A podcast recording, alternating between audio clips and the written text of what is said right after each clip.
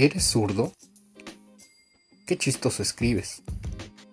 ¿Y no has intentado escribir con la derecha? ¿Por qué no escribes normal? Usa la otra mano. Uf, son frases con las que constantemente tenemos que lidiar. Pero ¿qué crees?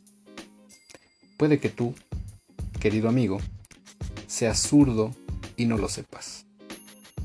¿No me crees? Hagamos el siguiente experimento.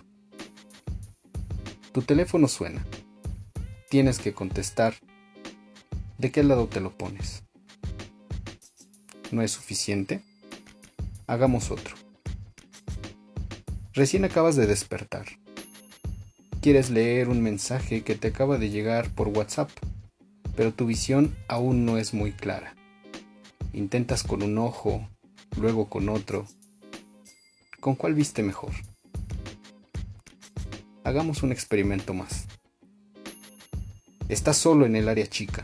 Te llega un pase filtrado. Te preparas a disparar un cañonazo y... ¿Con qué pierna golpeaste el balón?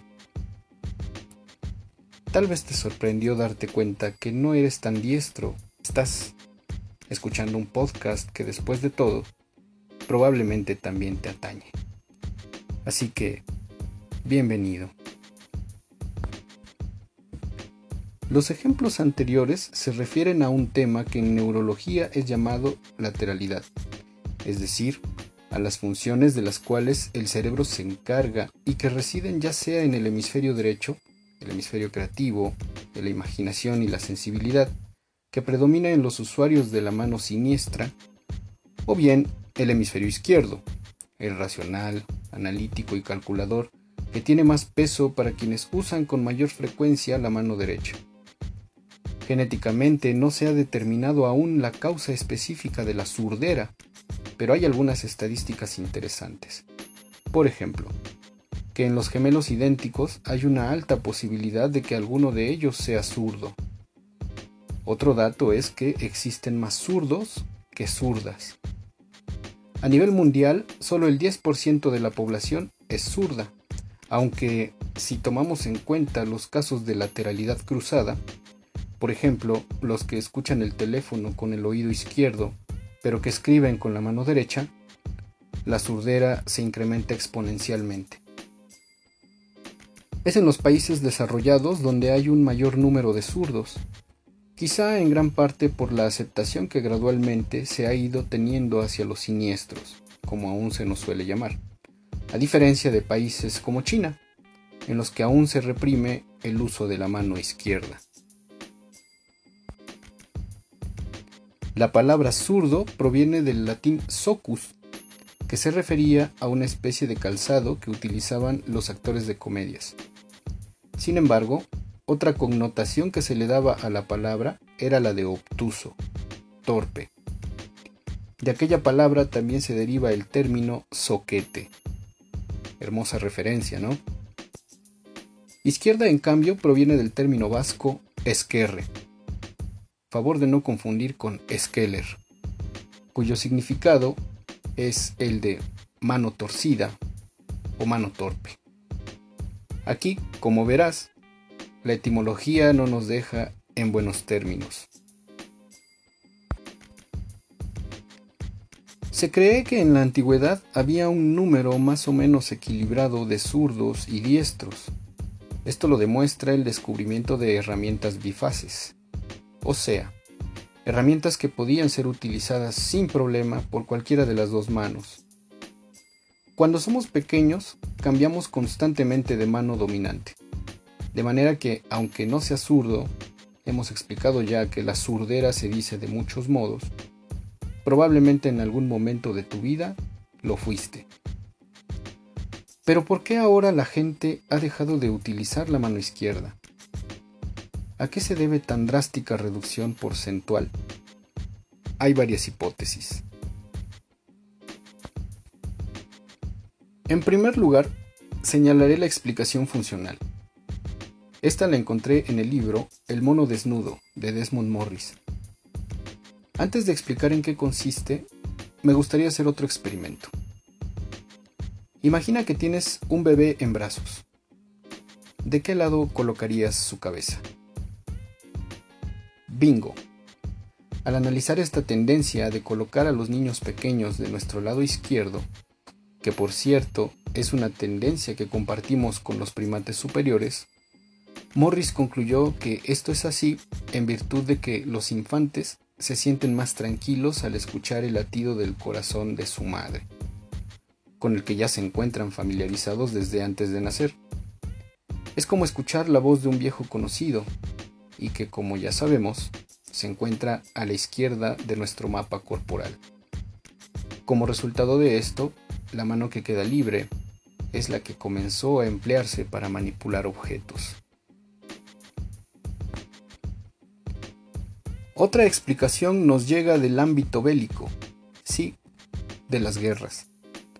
Al ser el corazón un órgano de vital importancia, se cree que la mano izquierda comenzó a desarrollar una función defensiva, precisamente para resguardar esta parte tan importante de nosotros. Por ello, la derecha comenzó a tener el rol opuesto, es decir, ofensivo. Una explicación más sobre por qué la izquierda comenzó a perder popularidad nos llega desde una interpretación sobre lo bueno y lo malo. Y aquí nuevamente no nos va tan bien como podría esperarse. El lado izquierdo es considerado desde tiempos inmemoriales como sombrío, funesto, misterioso, perverso, siniestro. En resumen, el lado izquierdo ha sido visto como el lado malo desde la noche de los tiempos. ¿Pero por qué? Bueno, tenemos varias respuestas para ello. Quizá una de las explicaciones más arcaicas proviene de la observación de los cuerpos celestes, principalmente del Sol y la Luna. Los hombres primitivos, al ver el movimiento del Sol, aunque ahora ya sabemos que el Sol no se mueve y que irónicamente la Tierra rota hacia la izquierda, comenzaron a asociar el lado derecho, el oriente, con el día, que es precisamente el lado por el cual el Sol comienza su ascenso. Y con esto la derecha se comenzó a vincular con la seguridad que da la luz, con la certeza, con la alegría, con la rectitud, con el florecimiento y las cosechas. En una palabra, con lo bueno. Mientras que el lado izquierdo, el poniente, representaba la ausencia de todo lo anterior, surgiendo de él la oscuridad, la incertidumbre, el miedo, la amenaza y la maldad. Esto lo dice Jan Brun en un libro muy interesante que recomiendo encarecidamente, cuyo nombre es, por cierto, La mano y el espíritu. En otro libro, esta vez de Robert Graves, encontramos otra probable explicación de la aversión hacia la mano izquierda, y es que en mitos griegos el historiador inglés menciona que al rebelarse contra su padre Cronos, Zeus mutiló los genitales de este último con qué mano creen. Sí, con la pecaminosa mano izquierda. En las religiones judeocristianas la cosa no cambia mucho. La derecha sigue siendo el lugar honroso y está sentado a la derecha del Padre, se suele escuchar en las misas. Es la mano derecha la que bendice, jamás la izquierda. Hay sin embargo una curiosa historia mencionada en la Biblia sobre un grupo de guerreros exclusivamente zurdos que se destacaban en el uso de la onda, los benjamitas, que con el tiempo y en alianza con la tribu de Judá formarían el futuro pueblo de Israel. Para los musulmanes, la mano izquierda representa la inmundicia, siendo un gran insulto saludar con esta mano, pues es con ella con la que se atienden ciertas necesidades fisiológicas. Si Carl Schmitt tiene razón, y es verdad que toda la terminología político-legal proviene de una secularización de los conceptos religiosos, entonces es fácilmente reconocible porque la derecha ha tenido una suerte muy distinta a la de la izquierda. Cuando nos referimos al derecho, en su acepción legal, hacemos mención de la justicia, de la rectitud, de la equidad. En cambio, cuando hablamos de lo izquierdo, en realidad nos referimos a lo siniestro. Esto último, claro está, alude a algo indeseable, oscuro, de mal agüero.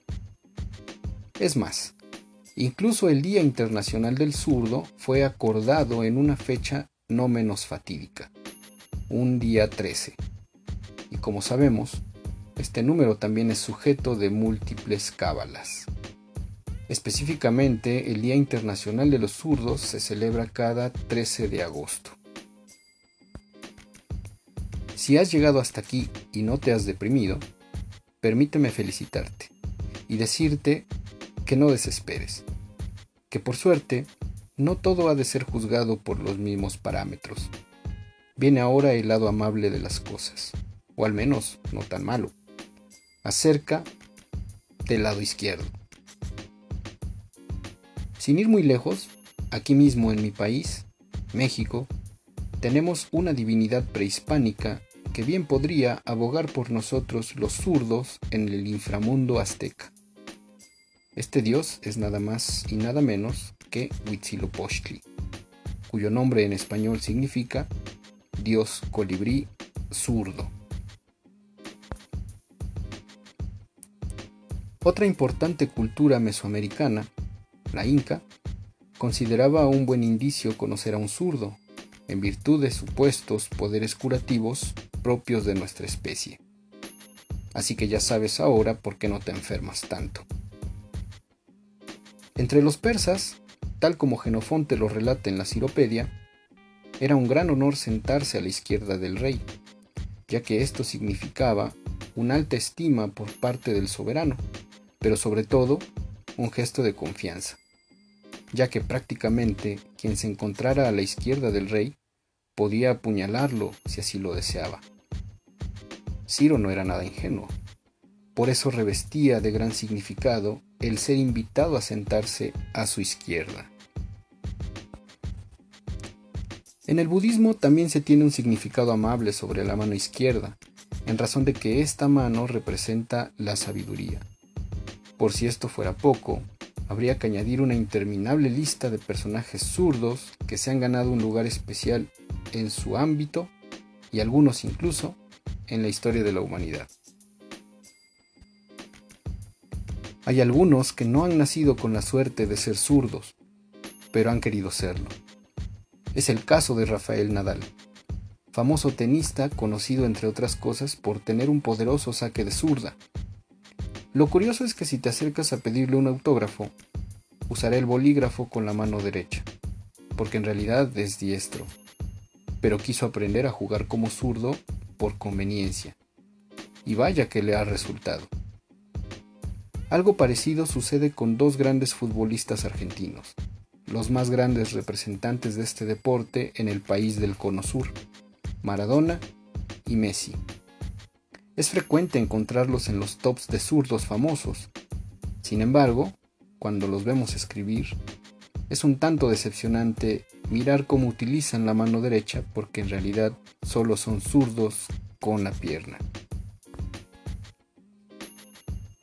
En el cine, y siguiendo con los deportistas, será inolvidable la escena de Rocky 2 en la que Mickey ordena a Balboa cambiar de mano, y al utilizar la zurda, le da a Apollo Creed la paliza de su vida. ¡Adrian! Inolvidable y entrañable para quien esto escribe son esas dos siluetas, cada una sosteniendo un instrumento musical diferente, una guitarra y un bajo.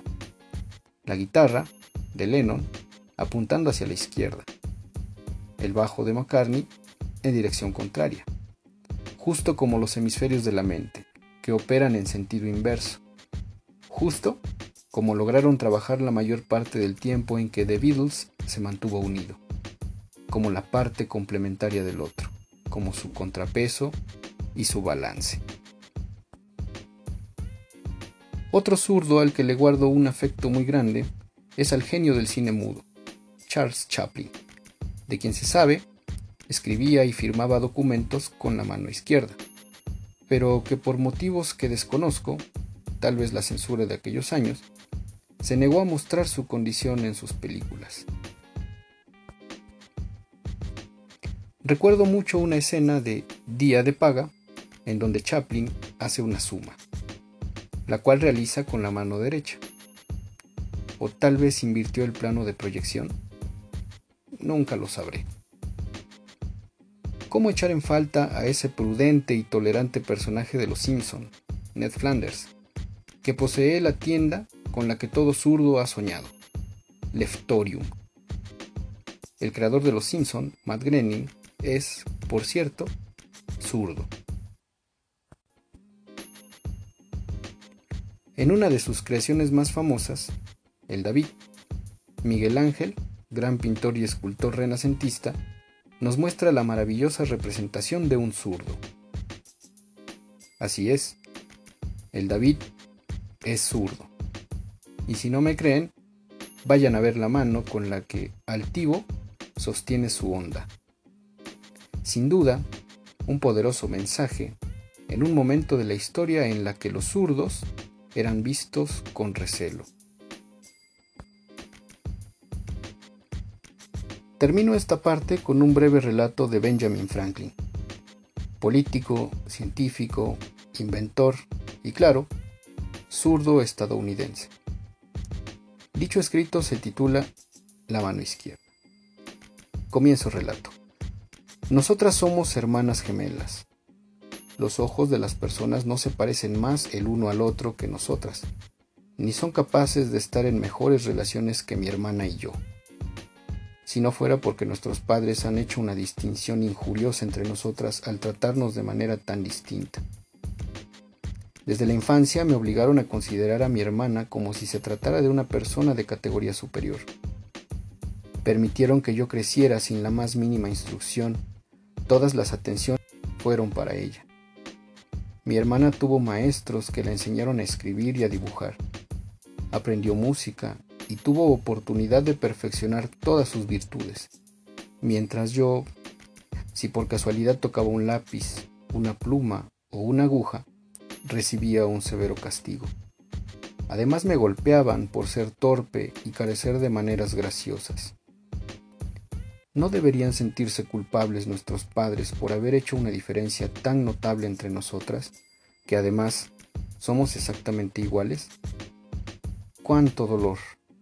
Moriré de pena porque no soy capaz ni siquiera de escribir una petición que contribuya a mi liberación.